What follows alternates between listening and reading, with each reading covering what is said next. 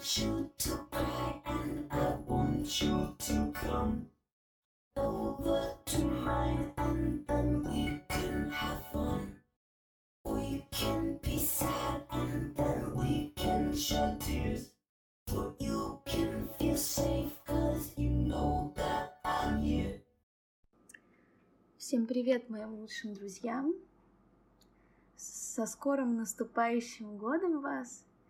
Я хочу вас поздравить тем, что начну читать Щелкунчика и Мышиного короля сказку. Одну из моих самых любимых сказок. Так что, несмотря на то, что в новостной части этого подкаста я сказала, что сказку не запишу, я решила, что все же у меня есть на это какие-то силы. И одну главу я вам прочитаю. Елка. 24 декабря детям советника медицины Штальбаума весь день не разрешалось входить в проходную комнату, а уж в смежную с ней гостиную их совсем не пускали. В спальне, прижавшись друг к другу, сидели в уголке Фриц и Мари. Уже совсем стемнело, и им было очень страшно, потому что в комнату не внесли лампы, как это и полагалось в сочельник. Фриц таинственным шепотом сообщил сестренке, ей только что минуло семь лет, что с самого утра в запертых комнатах чем-то шуршали, шумели и тихонько постукивали. А недавно через прихожую прошмыгнул маленький темный человечек с большим ящиком под мышкой. Но Фриц, наверное, знает, что это их крестный, Дроссельмейер. Тогда Мари захлопала от радости в ладоши и воскликнула. «Ах, что ты смастерил нам на этот раз крестный?» Старший советник суда Дроссельмейер не отличался красотой. Это был маленький, сухонький человечек с морщинистым лицом, с большим черным пластырем вместо правого глаза и совсем лысый. Почему он носил красивый белый парик? А парик этот был сделан из стекла, и притом чрезвычайно искусно. Крестный сам был великим искусником. Он даже знал толк в часах и даже умел их делать. Поэтому, когда у Штальбаумов начинали капризничать и переставали петь какие-нибудь часы, всегда приходил крестный Дроссельмайер, снимал стеклянный парик, стаскивал желтенький сюртучок, повязывал голубой передник и тыкал часы колючими инструментами. Так что маленькой Мари было их очень жалко, но вреда часам он не причинял. Наоборот, они снова оживали и сейчас же принимались весело тик-тикать, звонить и петь, и все этому очень радовались. И всякий раз у крестного в кармане находилось что-нибудь занимательное для ребят. То человечек, ворочающий глазами и шаркающий ножкой так, что на него нельзя смотреть без смеха, то коробочка, из которой выскакивает птичка, то еще какая-нибудь штучка. А к Рождеству он всегда мастерил красивую, затейливую игрушку, над которой много трудился. Поэтому родители тут же заботливо убирали его подарок. «Ах, что-то смастерил нам на этот раз крестный!» — воскликнула Мари. Фриц решил, что в нынешнем году это непременно будет крепость, а в ней будут маршировать и выкидывать артикулы прихорошенькие нарядные солдатики, а потом появятся другие солдатики и пойдут на приступ, но те солдаты, что в крепости, отважно выпалят в них из пушек, и поднимется шум и грохот. «Нет-нет», — перебила фрица Мария, Крестный рассказывал мне о прекрасном саде. Там большое озеро, по нему плавают чудо какие красивые лебеди с золотыми ленточками на шее и распевают красивые песни. Потом из сада выйдет девочка, подойдет к озеру, приманит лебедей и будет кормить их сладким марципаном. Лебеди не едят марципана, не очень вежливо перебил ее фриц. А целый сад крестному и не сделать. Да и какой толк нам от его игрушек? У нас тут же их отбирают. Нет, мне куда больше нравятся папины и мамины подарки. Они остаются у нас, мы сами ими распоряжаемся. И вот дети принялись гадать, что им подарят родители. Мари сказала, что мамзель Трутхен, ее большая кукла, совсем испортилась. Она стала такой неуклюжей, то и дело падает на пол, так что у нее теперь все лицо в противных отметинах. А уж водить ее в чистом платье нечего и думать. Сколько ей не выговаривай, ничего не помогает. И потом Мама улыбнулась, когда Мари так восхищалась Гретиным зонтичком. Фриц же уверял, что у него в придворной конюшне как раз не хватает гнедого коня, а в войсках маловато кавалерии. Папе это хорошо известно.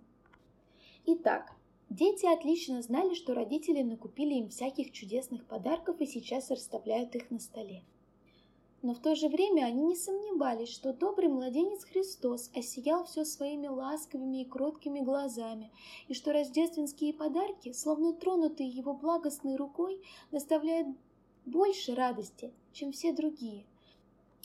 Про это напомнила детям, которые без конца шушукались об ожидаемых подарках, старшая сестра Луиза, прибавив, что младенец Христос всегда направляет руку родителей, и детям дарит то, что доставляет им истинную радость и удовольствие, а об этом он знает гораздо лучше самих детей, которые поэтому не должны ни о чем не думать, не гадать, а лучше спокойно и послушно ждать, что им подарят. Сестрица Мари призадумалась, а Фриц пробормотал себе под нос. А все-таки мне бы хотелось гнедого коня и гусаров. Совсем стемнело. Фриц и Мари сидели, крепко прижавшись друг к другу, и не смели проронить ни слова. Им чудилось, будто над ними веют тихие крылья, и издалека доносится прекрасная музыка. Светлый луч скользнул по стене, Тут дети поняли, что младенец Христос отлетел на сияющих облаках к другим счастливым детям. И в то же мгновение прозвучал тонкий серебряный колокольчик. Динь-динь-динь-динь! Двери распахнулись, и елка засияла таким блеском, что дети с гром- громким криком «Ах! Ах!»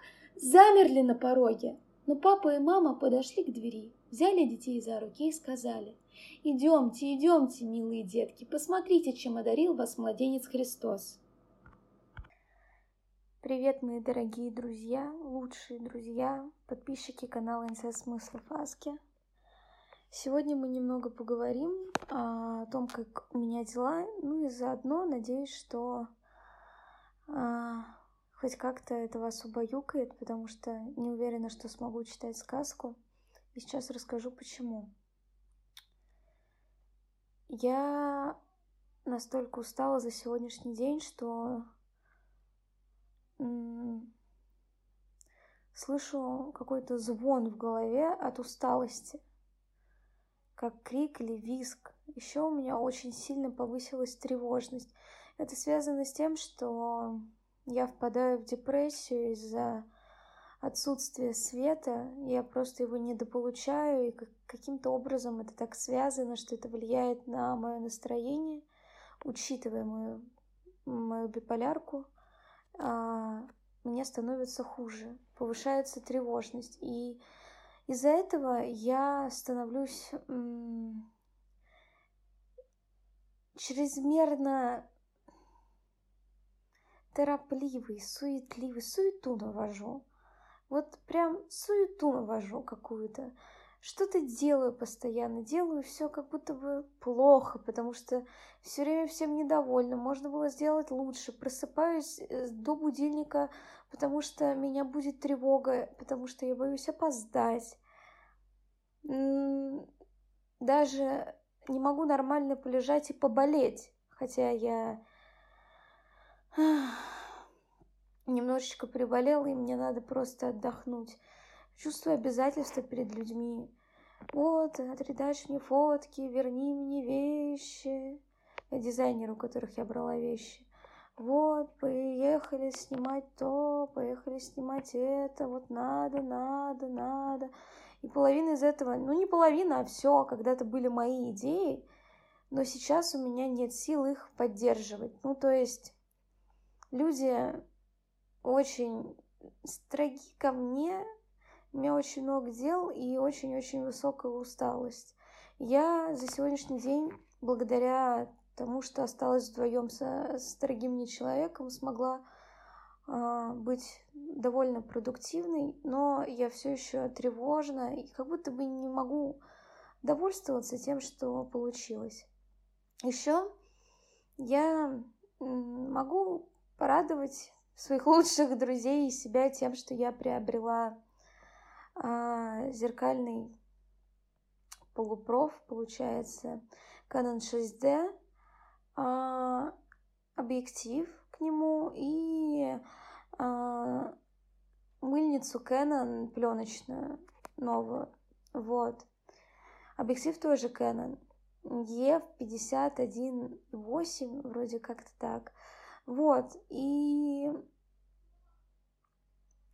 это все создает полноценный комплект для того, чтобы мочь делать, ну, снимки, которые уже можно продавать,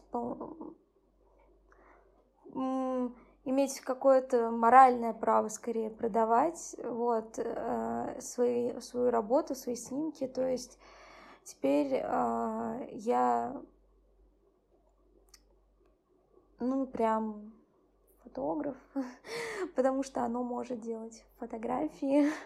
Вот, ну, я не знаю. И я испытываю какой-то стыд немножечко за то, что все это у меня есть, потому что мне кажется, что, ну, у людей это вызывает какие-то споры или зависть или злость, что у меня все это резко так появилось и э, тревогу какую-то наводит внутри меня.